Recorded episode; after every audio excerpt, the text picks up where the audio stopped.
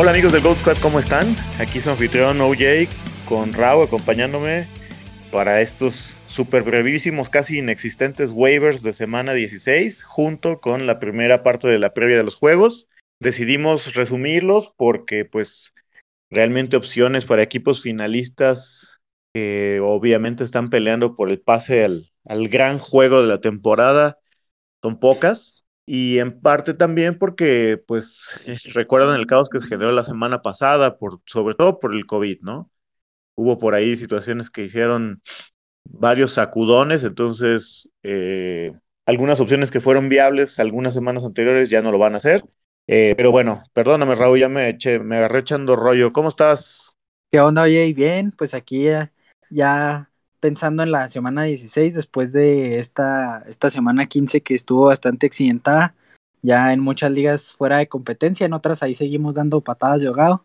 Vamos a darle, como dices, pocas opciones de waivers esta semana para los equipos que siguen en competencia. Sí, ¿Ya superaste el trauma de semana 15? Ya, fíjate que ya es que te decía que a mí no me fue tan mal, que eso demuestra que mis equipos estaban bien garras. no, pues es que así pasa, ¿no? Pero sí, sí, en general fue una semana fatídica. Estaba leyendo eh, y yo mismo tenía ganas de hacer algunos stats, pero pues con tantas cosas, con juegos en martes, la verdad ha sido complicado. Vi un tweet de, de alguna persona que decía que la producción promedio de corebacks de wide receivers se cayó como un 25%. O sea, los stats eh, pues nos echaron fuera, ¿no? O sea, yo me quedé con un roster donde tenía a Camara, Kyler Murray, eh, Claypool. Bueno, Claypool no es así un wide receiver uno cantado, pero pues es una opción que tiene volumen, digamos, ¿no?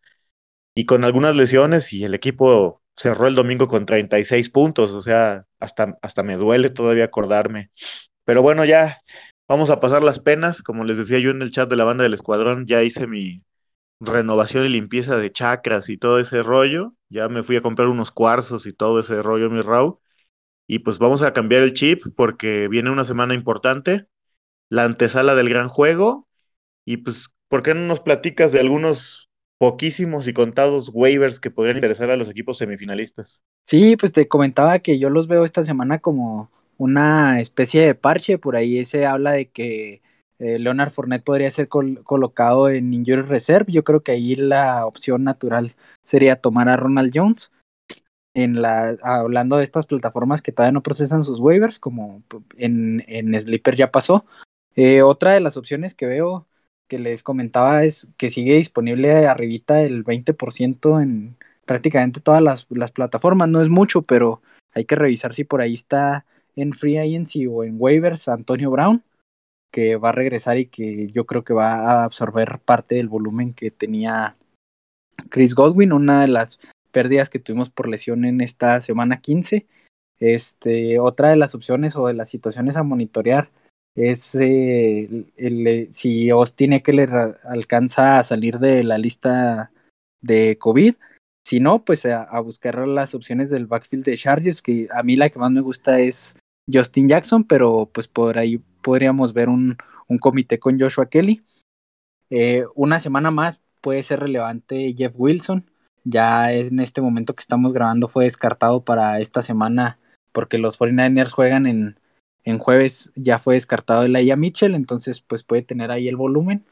Y pues la verdad fuera de ellos a mí no me ilusiona ninguna de las opciones que, que, que hay en free agents y waivers sobre todo en esta etapa de la temporada donde ya estamos en juegos de eliminación directa y son partidos muy importantes que no quieres poner en manos de estos jugadores, ¿no? A lo mejor Mike Davis, pero tampoco es una opción que me, que me ilusione mucho. Sí, quizá si algún semifinalista cayó de rebote sin tight end, pues veo que por ahí está Hunter Henry disponible como en el 20% de las ligas. Su match no es el mejor porque pues Buffalo es una defensa que se ha comportado a la altura y pues la vez pasada que se enfrentaron Bill Belichick hizo que Mac no lanzara más que dos o tres pases, creo, ¿no? Entonces ahí le mete uno, un grado de incertidumbre importante, por ahí Cole Kemet, que ha, ha, visto buen volumen con, con Justin Fields, y pues quizá este chico James O'Shaughnessy de los Jaguars, que uh, creo que no lo mencionamos la semana pasada, pero eh, rascó los 10 puntos fantasy, entonces pues son opciones desesperadas, pero pues como dices, ya no hay mucho, ¿no? Y creo que aquí esta semana en particular yo veo varios candidatos a anti-waiver. Eh, por ejemplo, Livion Bell, mucha gente todavía eh, compra el nombre y pues todavía hemos escuchado gente decir este disparate de que es League Winner, ¿no? o sea, eso no tiene ni pies ni cabeza, sinceramente. Por ejemplo, eh, Duke Johnson, que tuvo un juegazo productivamente, pero pues ya regresando el resto de los running backs de Miami, más el hecho de que van a enfrentar a los Saints, que no sé si los vieron la, el domingo, eh, pues dejó seca la ofensiva de Tampa, pues no, no se antoja muy, muy, este, muy atractivo y pues de hecho pudiera ser un tropezón importante, ¿no? Eso hablando de running backs, de wide receivers, pues Amonra sigue con todo, yo sigo sin fiarme de un wide receiver de slot, quizá para un flex, y por el match, ¿no? Pero preferiría no tener que jugarlo todavía.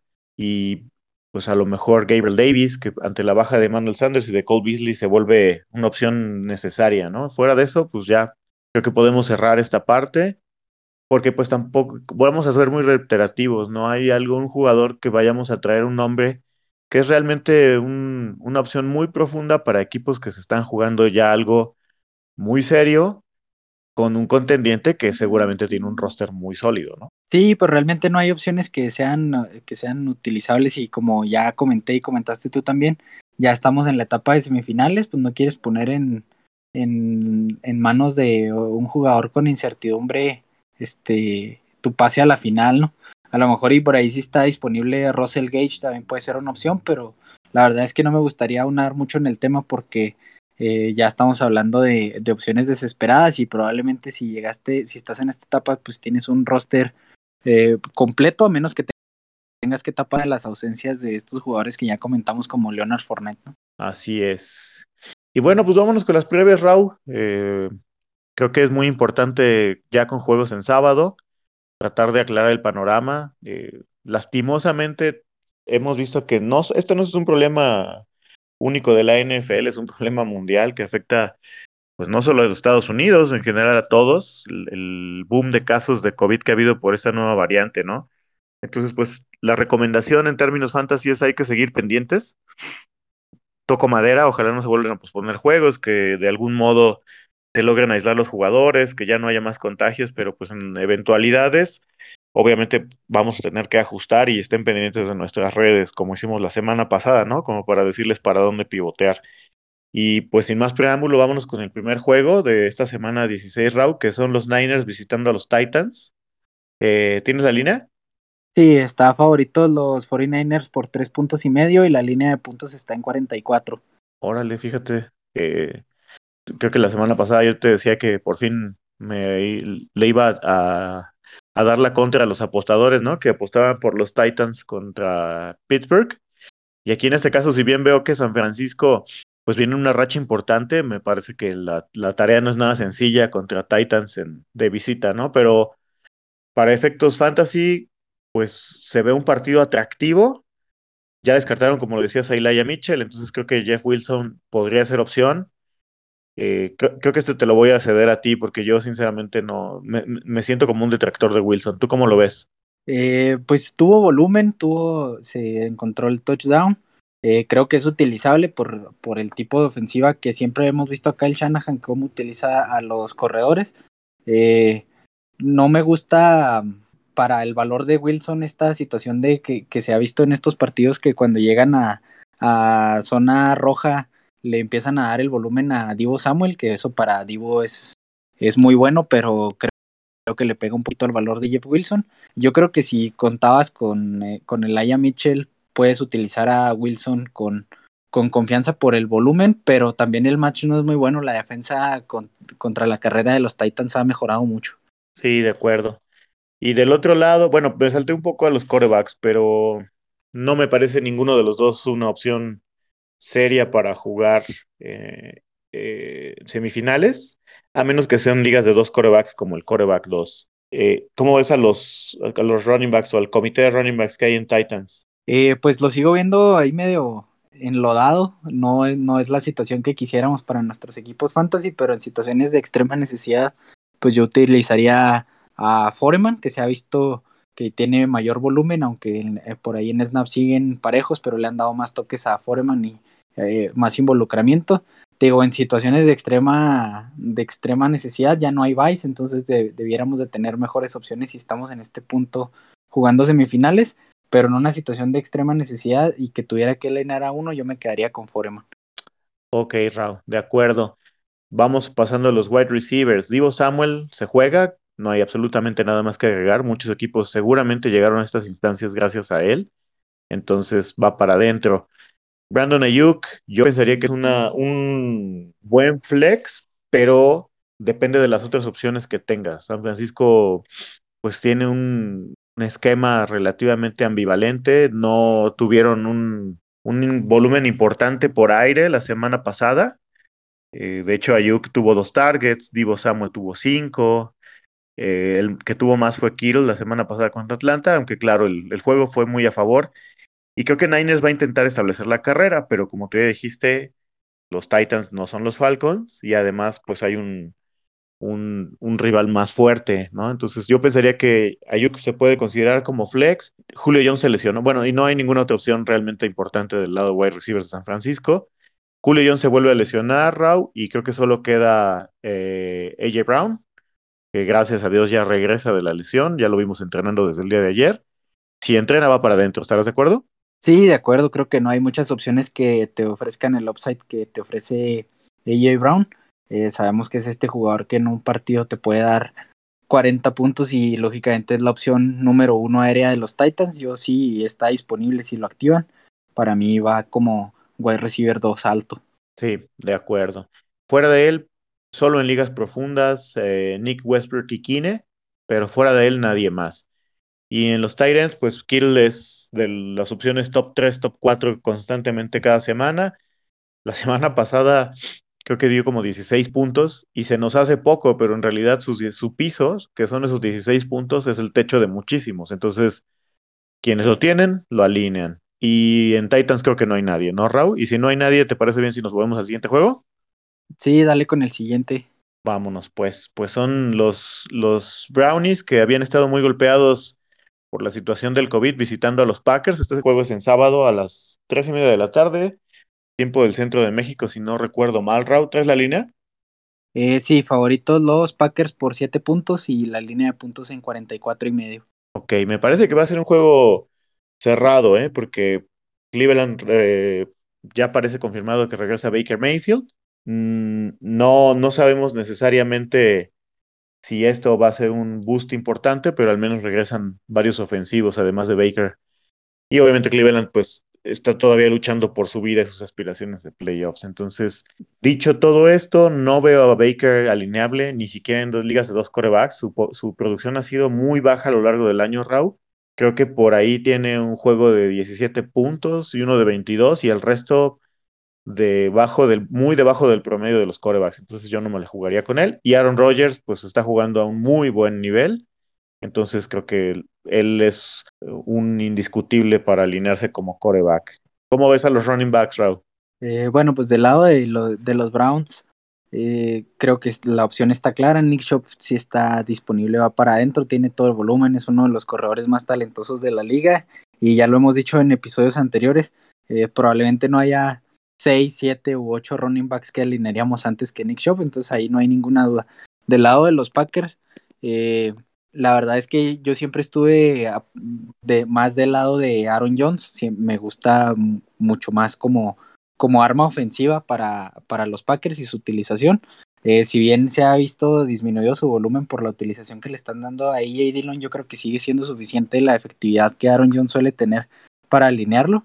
Eh, prefiero Aaron Jones, aunque creo que en situaciones de, de una liga un poquito más profunda o como si tienes por ahí un espacio de flex para un running back, eh, sí alinearía a Dillon, pero sin duda para mí la opción es Aaron Jones.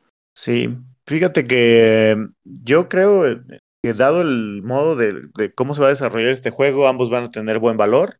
Sigo poniendo Aaron Jones, pero si alguien por alguna situación no tiene un running back 2 de los semifinalistas, AJ Dillon me parece una opción confiable dado este script de juego y el volumen que ha tenido, el involucramiento en la ofensiva, ¿no? Em, del lado de los wide receivers, eh, estamos todavía pendientes de que Jarvis Landry salga del protocolo de COVID. Si él sale, pues es realmente la única opción pues digna de considerar ya en un partido de semifinales, pero el juego no es el mejor, ¿no? Porque pues el perímetro de Green Bay, si bien concedió la semana pasada las rutas cortas, sobre todo a Marquise Brown, pues ha sido eh, un match poco favorable, especialmente para wide receivers que no son tan dominantes. Si por ahí Jarvis se hace de 10, 12 targets, creo que es bueno, pero para mí no lo hace más que considerable como un flex, ¿no? Quizá haya mejores opciones. ¿Y tú qué, qué piensas de él y qué piensas de los wide receivers de Green Bay? Sí, de acuerdo con Jarvis Landry sería el único que alinearía de parte del lado de los Browns. Eh, las otras opciones no me convence ninguno por lo, poco productivo que ha sido ese ataque aéreo y, y, el talento que tienen los otros receptores en ese equipo. No es algo que me encante. Del lado de los Packers, pues Davante Adams va para adentro sin duda hasta, eh, hasta en el bye week.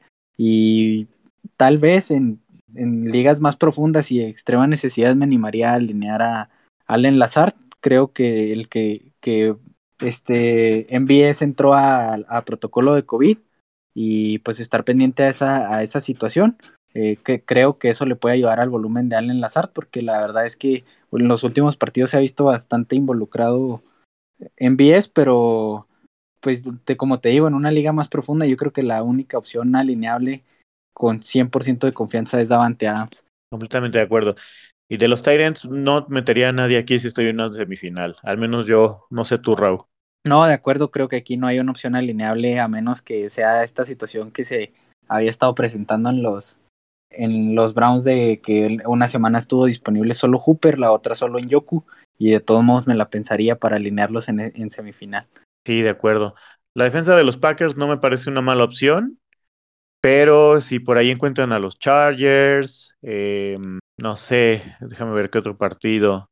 Incluso a los Bills, quizá los preferiría sobre Packers, pero no me parece una mala opción para semifinales, ¿no? Dado cómo está el panorama. Si no tienes nada más que agregar, vámonos con el siguiente duelo. Nos vamos a un clima un poco más cálido, que serían los Colts visitando a los Cardinals en Arizona. ¿Cuál es la línea para este juego, Raúl? Están favoritos los Colts por un punto y la línea de puntos está en 49 y medio. Órale, esa no me la esperaba, ¿eh? Me parece es, que...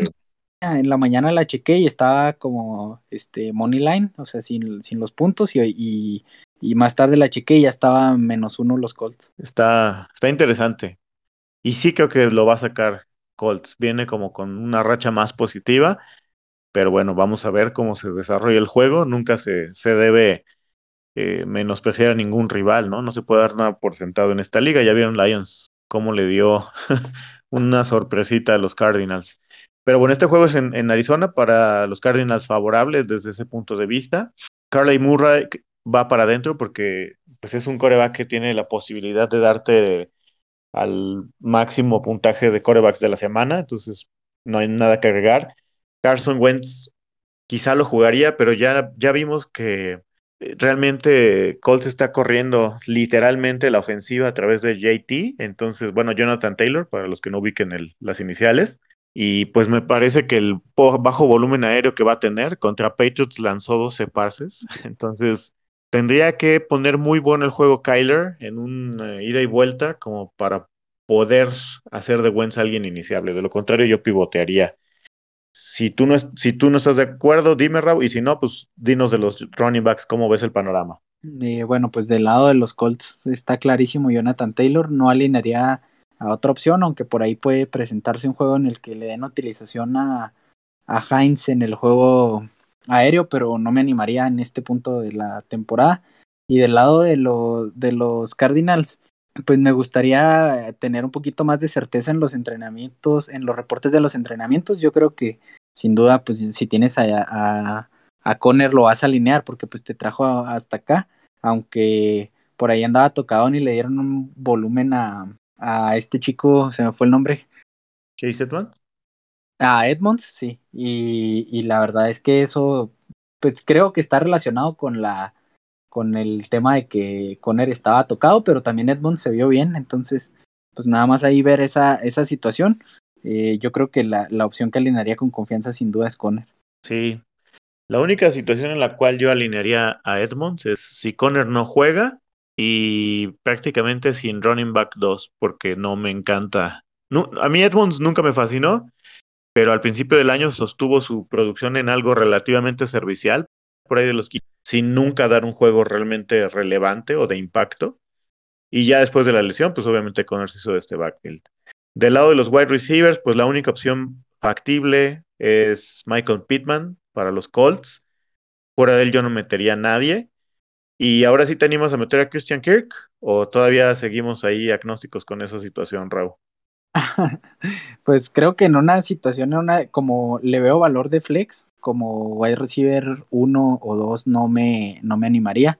Creo que este sí tiene el, tiene el potencial de, dar por ahí un juego bueno y si el, si el partido se pone en ciertas características puede despegar, pero te yo no lo veo como un wide receiver dominante y creo que me daría miedo ponerla mi semifinal en sus manos.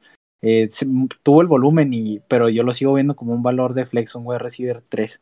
Sí, si yo lo tuviera de flex, sí lo meto, ¿eh? sin miedo.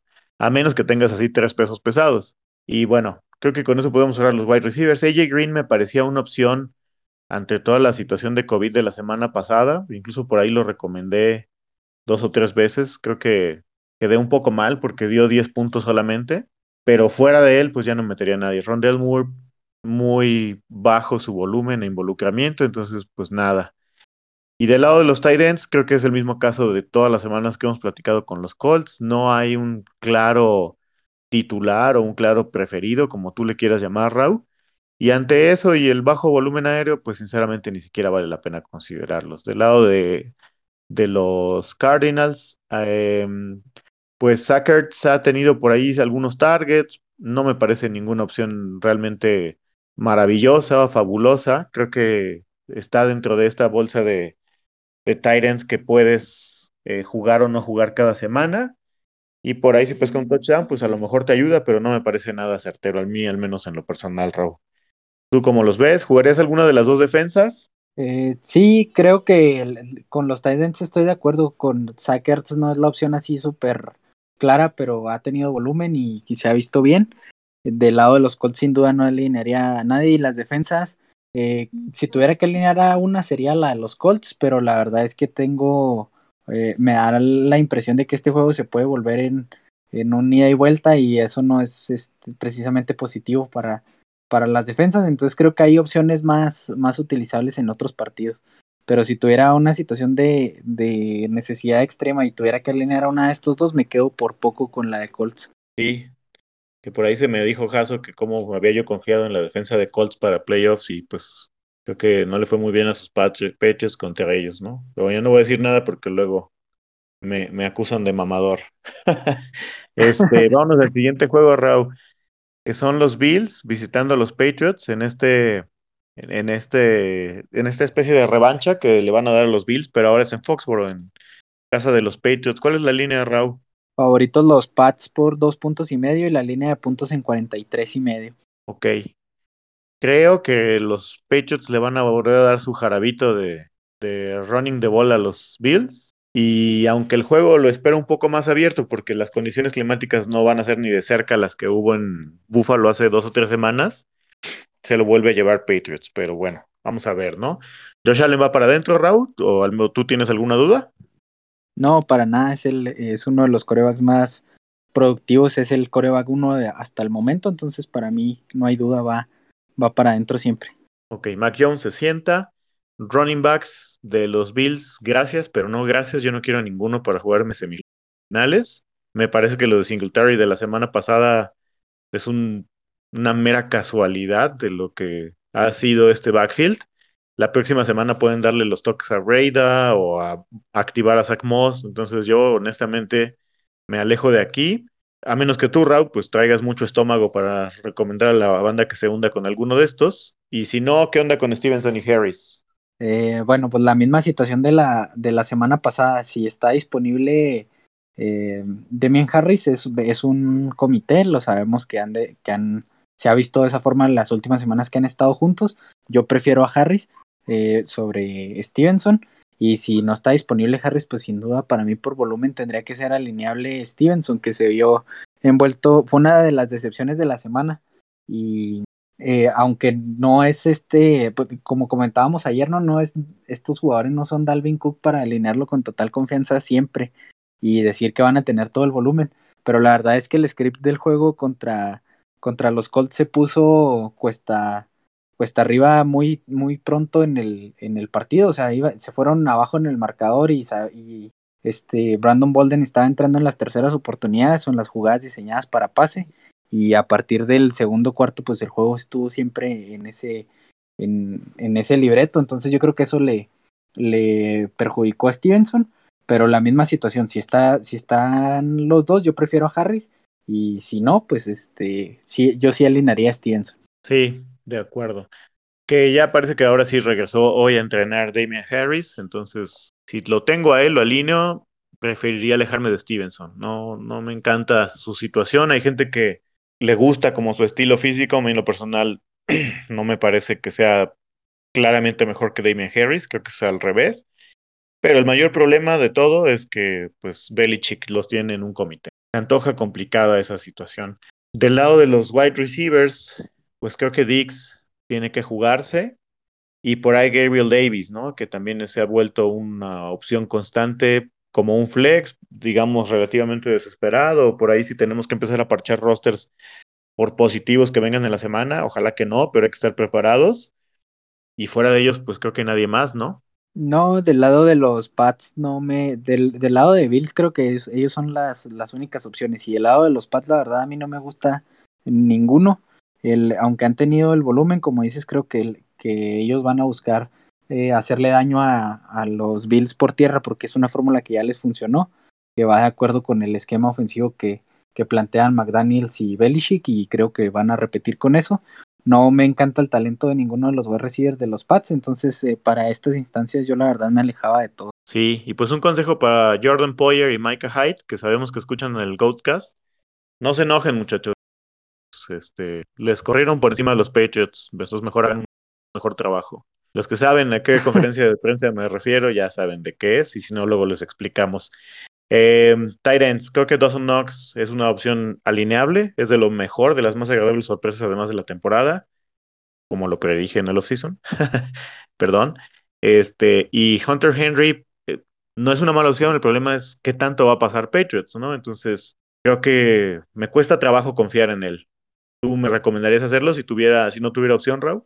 Eh, pues la verdad es que yo sí le, le, le huiría porque creo que ya en esta, en esta etapa de donde no hay buys, eh, creo que puedes encontrar una opción con un poquito más de upside por el match, pero pues sí, la, la semana pasada tuvo volumen y se topó con los dos touchdowns, pero no sé, no me, no me genera mucha confianza en la ofensiva aérea de los Pats. Sí, de acuerdo.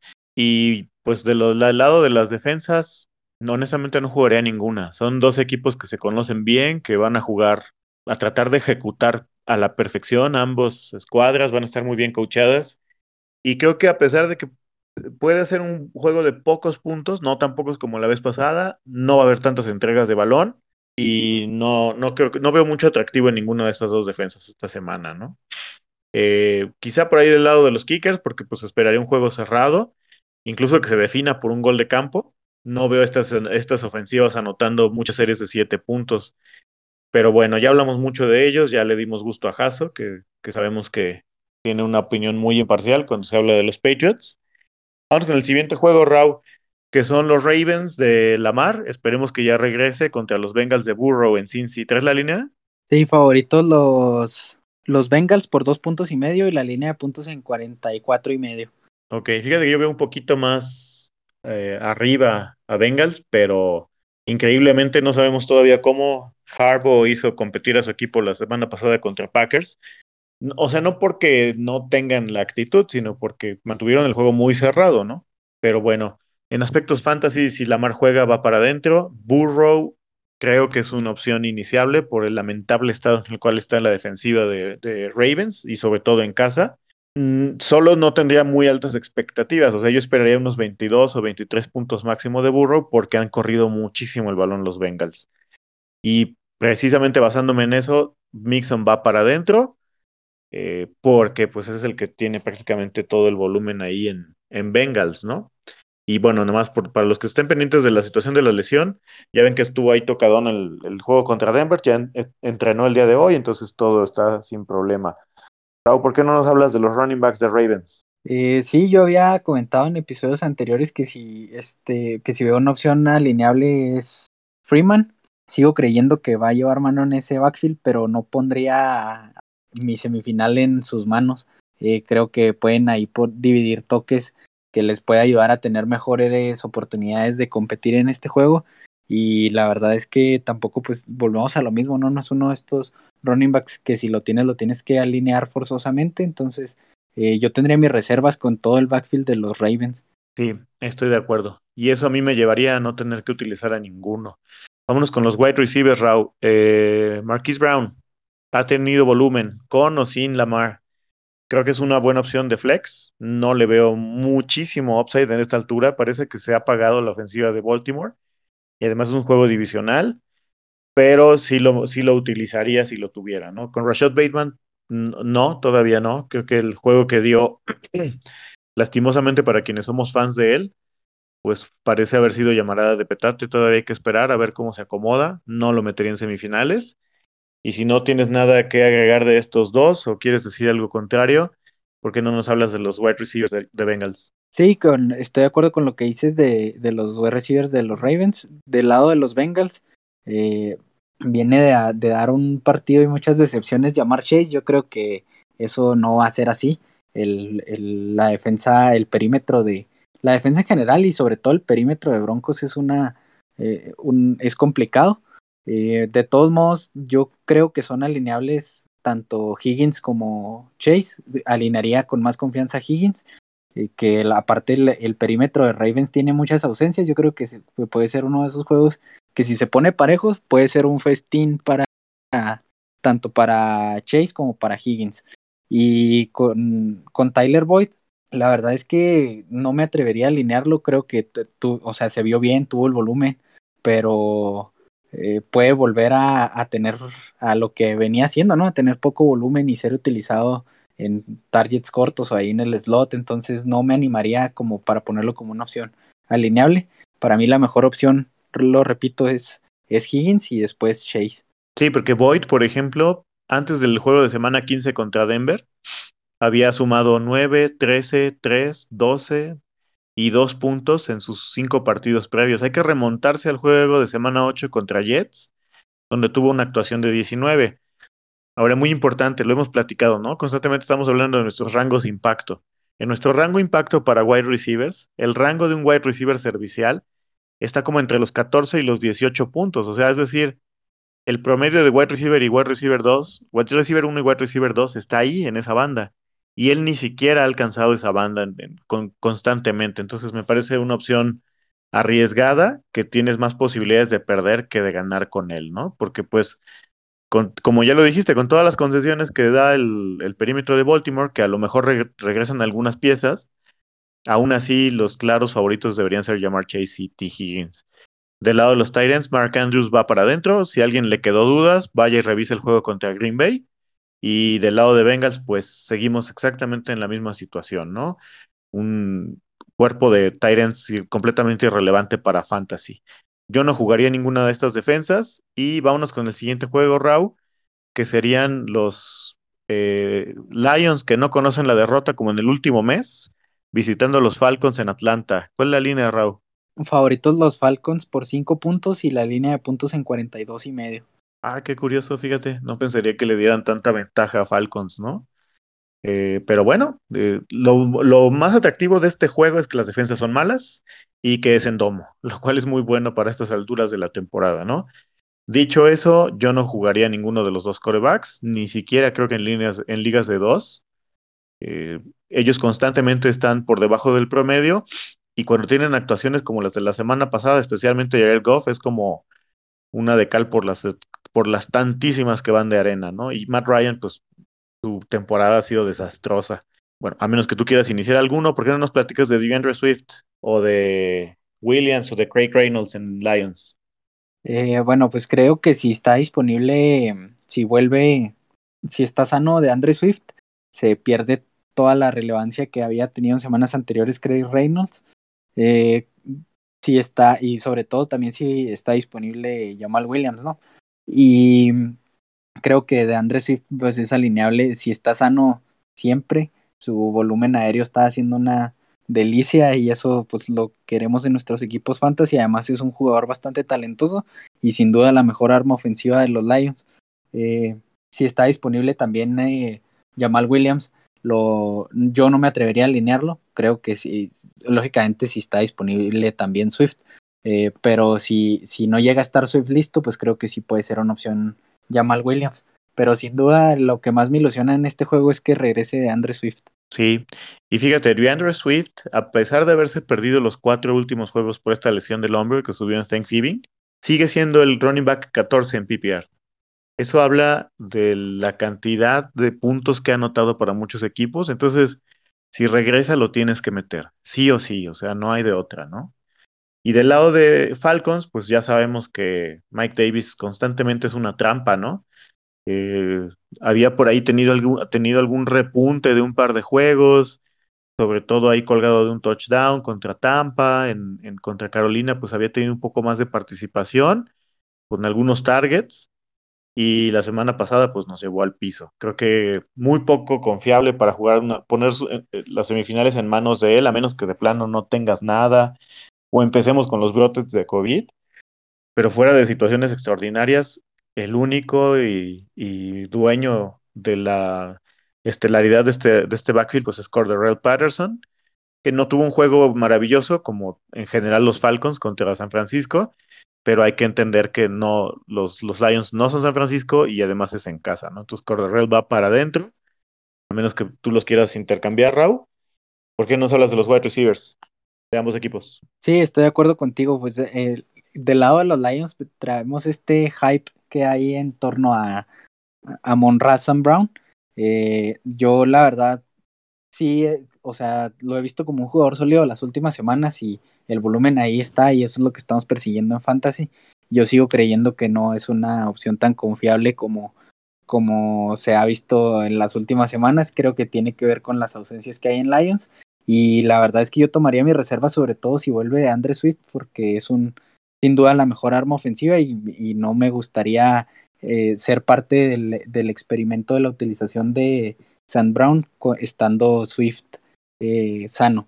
Sin, sin, duda creo que es la, la opción número uno de, los Lions, de los wide receivers, y por ahí Josh Reynolds en, en, ligas más, más profundas, que se ha visto bien desde que llegó al equipo y pues ha tenido su, su volumen, pero ninguno como para considerarlo eh, para mí una opción alineable siempre. Y del lado de los Falcons creo que solo me animaría por Russell Gage, que ha tenido volumen, tampoco es una opción que me ilusione mucho, pero sí lo utilizaría en caso de, necesidad. Y o sea, estamos hablando de opciones para flex, eh, hablando de que tengas dos wide receivers, uno y dos muy sólidos, o como flex en ligas más profundas, ¿no? Eh, nada más para aclarar, mucha gente quizá nos tachará de que somos muy escépticos o inclusive haters de Amon Ra, incluso iba hace rato en la mañana tenía una conversación con algunas personas en un chat y les decía que mi problema con Amonra no es que haya tenido esta producción, que como bien mencionas, ha sido exactamente las semanas que se ha perdido Swift. Esperemos que la mantenga, ¿no? Pero me parece una opción muy poco fiable porque los wide receivers de slot, pues regularmente no son opciones tremendamente sexys, digamos. Y fuera de estas últimas tres semanas, pues su eficiencia había sido muy baja pero como ya no quiero seguir haciendo el ridículo como les, como les pasó a aquellos dos que dijeron que Conner no volvería a notar, ya no me atrevo a decir lo mismo, entonces pues sigo expectante, si lo tienen que jugar como un flex, pues háganlo, ¿no? Y del lado de los Titans, pues sin TJ Hawkinson se murió este, este ataque de Titans en Lions, eh, que creo que también le beneficia a Monra, creo que sería la única situación por la cual todavía le seguiría dando un poco de bola yo como flex. Y del lado de, Atlanta, pues seguimos con la tremenda ineficiencia en aspectos fantasy para Kyle Pitts. Este, se ve arrastrado, es como un hoyo negro la, la mala ofensiva que ha tenido Falcons. Pero me parece que el juego no es malo y en casa puede rebotar. Si lo tienen y no tienen una mejor opción, Creo que para mí está por arriba de los, de los Titans de la bolsita mágica que tanto hemos platicado, ¿no, Raúl? Sí, simplemente por el hecho de que mantiene su volumen y pues es un jugador que es muy talentoso, puede, puede despegar y pues si, si tiene volumen tiene la posibilidad de, de hacerlo. Como dices, una de las posiciones más volátiles en, o la posición más volátil en fantasy, y pues si lo tienes y no eres dueño de, de, de Knox, de Andrews, Kittle o Kelsey, pues lo tienes que jugar. Completamente de acuerdo, Raúl. Bueno, pues vámonos ya al siguiente juego. Vámonos a New York City porque los Jaguars visitan a los Jets. Eh, híjole, este partido me parece que va a ser muy pobre en aspectos fantasy, pero antes de eso, ¿cuál es la línea, Raúl? Eh, favoritos los Jets por dos puntos y medio y la línea de puntos en 41 y medio. Ok. Creo que pues obviamente va a haber producción porque pues las defensas no son elite. La de Jacksonville me parece un poco mejor, pregúntenle a los Texans, que la de Jets, pero pues nada que destacar en realidad, ¿no? Y en aspectos puramente fantasy, pues los corebacks son absolutamente inutilizables en este momento, ni siquiera en ligas de dos corebacks. Eh, James Robinson me parece el que es titular indiscutible. Y fuera de él, no meto absolutamente nadie más de Jaguars. Quizá O'Shaughnessy, esperando que por ahí tenga seis targets y pase los 10 puntos. Si no tienes nada más que agregar de ese lado, ¿a quién de Jets tú sí alinearías, Raúl? Eh, bueno, creo que también está, está sencillo. Yo solamente alinearía a Michael Carter y en una situación de extrema necesidad a Jamison Crowder. Fuera de, de ellos no veo una opción ni siquiera a considerar en este equipo. Sí, yo ni siquiera a Crowder, ¿eh? porque está muy pobre la producción. Solamente quizá por el, por el factor de la localía, pero es, es, casi, casi meterte el pie tú solo. Entonces, creo que ya dijimos todo lo que teníamos que decir de estos dos equipos. Eh, pues no hay mucho más que destacar y vámonos de volada al último duelo que traemos, Raúl, que son los Chargers del pollo del Gold Squad, Justin Herbert visitando a los Texans. ¿Cuál es la línea, Raúl? Favoritos los Chargers por nueve puntos y medio y la línea de puntos en 46. Ah, la cubre, pero tranquilamente Chargers, con todo respeto a los Texans, ¿no? Justin Herbert va para adentro, seguramente es de los Stots que te trajeron a este punto de la temporada, entonces él tiene que jugar sí o sí. Del lado de Houston parece que... No, no he checado cuál es el estatus médico de Tyrod Taylor, pero por lo que veo Davis Mills va a ser el titular ya por lo que resta del año. No lo jugaría, dicho esto. Eh, ¿Tú cómo ves a los running backs? ¿Qué hacemos aquí, Raúl? Bueno, pues creo que si está disponible Austin Eckler, pues es la opción natural. Ya lo comenté al inicio del episodio. Si no está disponible Eckler, a mí me gusta ligeramente un poco más Justin Jackson, pero creo que va a ser un comité. No, no lo alinearía solamente como un parche, porque en esta, en esta situación de semifinal veo complicado que uno de estos jugadores pueda hacer la diferencia para llevarte o no a la final. Entonces, eh, solamente si soy, yo lo alinearía solo en esa situación, si soy dueño de Eckler no está disponible. Y del lado de los Texans, pues la verdad ahí sí me mantengo alejado de todos. Sí, no, es tremendamente lamentable el estado de ese backfield. Entre todos, a duras penas juntarían como 15 puntos fantasy. Y estamos hablando eh, de este chico que anotó el touchdown, que se llama Trevon Smith. a ese nivel llegaron que tuvieron que meter a un, defensive back a correr. Eh, Burkett, David Johnson y Freeman, un completo desastre. No lo hagan, por favor. Vámonos con las opciones de, de wide receiver. Allen, Mike Williams, ¿cómo los ves, Raúl? Eh, en ligas PPR yo le sigo viendo más valor a Keenan Allen, es una máquina de targets y sin duda para mí el mejor receptor de ese equipo, aunque también le veo potencial a, a Mike Williams por las jugadas grandes y ha tenido volumen. Si bien no se vio como un jugador muy productivo contra los Kansas City Chiefs, el match era más complicado desde mi punto de vista, entonces yo creo que los alinearía a los dos, pero con entera confianza solamente a Keenan Allen. Sí, yo creo que para meter yo a Mike Williams solo lo haré de flex y quizá, fíjate, me atrevería a meter a Monra antes que a Mike Williams, ¿eh? porque sus targets son más fáciles, es más fácil que complete más recepciones. El yardaje lo veo más o menos similar, ya hablamos de productividad. Creo que eh, Mike Williams con tres pases hace lo que Monra, pero Monra pues puede tener más opciones, sobre todo ante la ausencia de TJ Hawkinson, ¿no? Eh, pero sí, lo, a mí se me antoja difícil alinearlo. Creo que quizá por ahí necesitamos el desempate de alguien más, o ante la duda, pues a lo mejor meter otro jugador, ¿no? Vámonos del lado de Texans, ¿cómo ves? ¿Brandon Cooks va para adentro o te aguantas las carnitas? Lo acaban de meter a la lista COVID hace como unos cinco minutos, me acaba de llegar la notificación mientras grabamos. Eh, dice, ah, son varios jugadores que entraron a la lista COVID de parte de los Texans, solo uno, eh, que es defensivo, no está vacunado, entonces hay que estar pendientes de esa situación, pero sí, Brandon Cooks acaba de ser colocado en, en la lista de COVID. Uh, Bueno, pues si no está disponible, ya nos ahorramos el problema, metan con toda la defensa de Chargers y pues si juega, yo lo consideraría como un flex porque el perímetro de Chargers no es nada sencillo, ¿no? ¿Alguien más que destaques de este, del resto, tanto de wide receivers como de tight ends? No, yo no me, no me animaría a alinear a, a ninguno de los tight ends y de, o los otros wide receivers. Pienso en los tight ends y se me viene a la mente la jugada del, del jueves pasado donde Jared Cook tenía avenida libre para entrar al touchdown y se le quedó atrasado el, un poquito, bueno, no, más bien no se pudo hacer la atrapada y voltearse. Entonces, eh, cuando pienso en los Titans de este juego, pienso en esa jugada y no quiero ser el que hace ese coraje con mis equipos fantasy.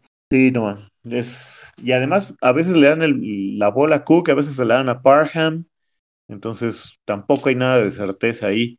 Nunca casi hablamos de, de pateadores o kickers, creo que es el término correcto, kicker más que pateador. Eh, Hopkins del lado de Chargers me gusta porque pues son amplios favoritos, es un ambiente controlado y pues creo que puede dar bastantes buenos puntos, ¿no? No está en el radar de mucha gente, entonces me parece una buena opción para estos semifinales. Y la defensa de Chargers que ya decíamos. Bueno, Raúl, pues creo que llegamos al final de la, de la primera parte. Vamos a meterle todas las buenas vibras, oraciones, decretos, todo lo que quieran para que nos quitemos la malaria de semana 15, esta, esta semana, semana todo regrese a la normalidad y los semifinalistas no tengan que pasar las de Caín, ¿no? Dijeran por ahí. Sí, nada más recordarle a la banda que en esta, que hay jugadores que nos trajeron hasta acá. muchos de ellos vienen en, de una mala semana. Yo soy de la idea que vives y mueres con tus, con los jugadores que te trajeron hasta acá. Entonces, sin duda, alinearlos con confianza. No tenemos que encontrar el, el hilo negro en esta parte de la temporada. Creo que las cosas están ya bastante claras. Así es, Raúl. Y bueno, pues les mandamos un saludo también para Jaso, que de sus 800 ligas creo que ya nada más le quedan como 25, pero todavía es un buen número para pelear por las semis, ¿no? Y les deseamos el mejor de los éxitos. Eh, estén pendientes, el día de mañana va a salir la siguiente previa. Y como lo hemos hecho, vamos a estar con, a través de nuestras redes sociales, tratando de comunicar los avances, nuestras recomendaciones y el domingo antes del kickoff de los, primer, de los primeros partidos vamos a abrir un espacio en Twitter para aclarar las últimas dudas, ¿no? Sin más, Raúl, pues nos despedimos, les mandamos un abrazo a la banda del escuadrón y cuídate también del COVID, ¿eh? Un saludo para ti, oye, y para toda la banda y vamos a darle que ya nos queda bien poquita temporada. Sí, qué, qué nostalgia, empieza la nostalgia, pero bueno, así es esto.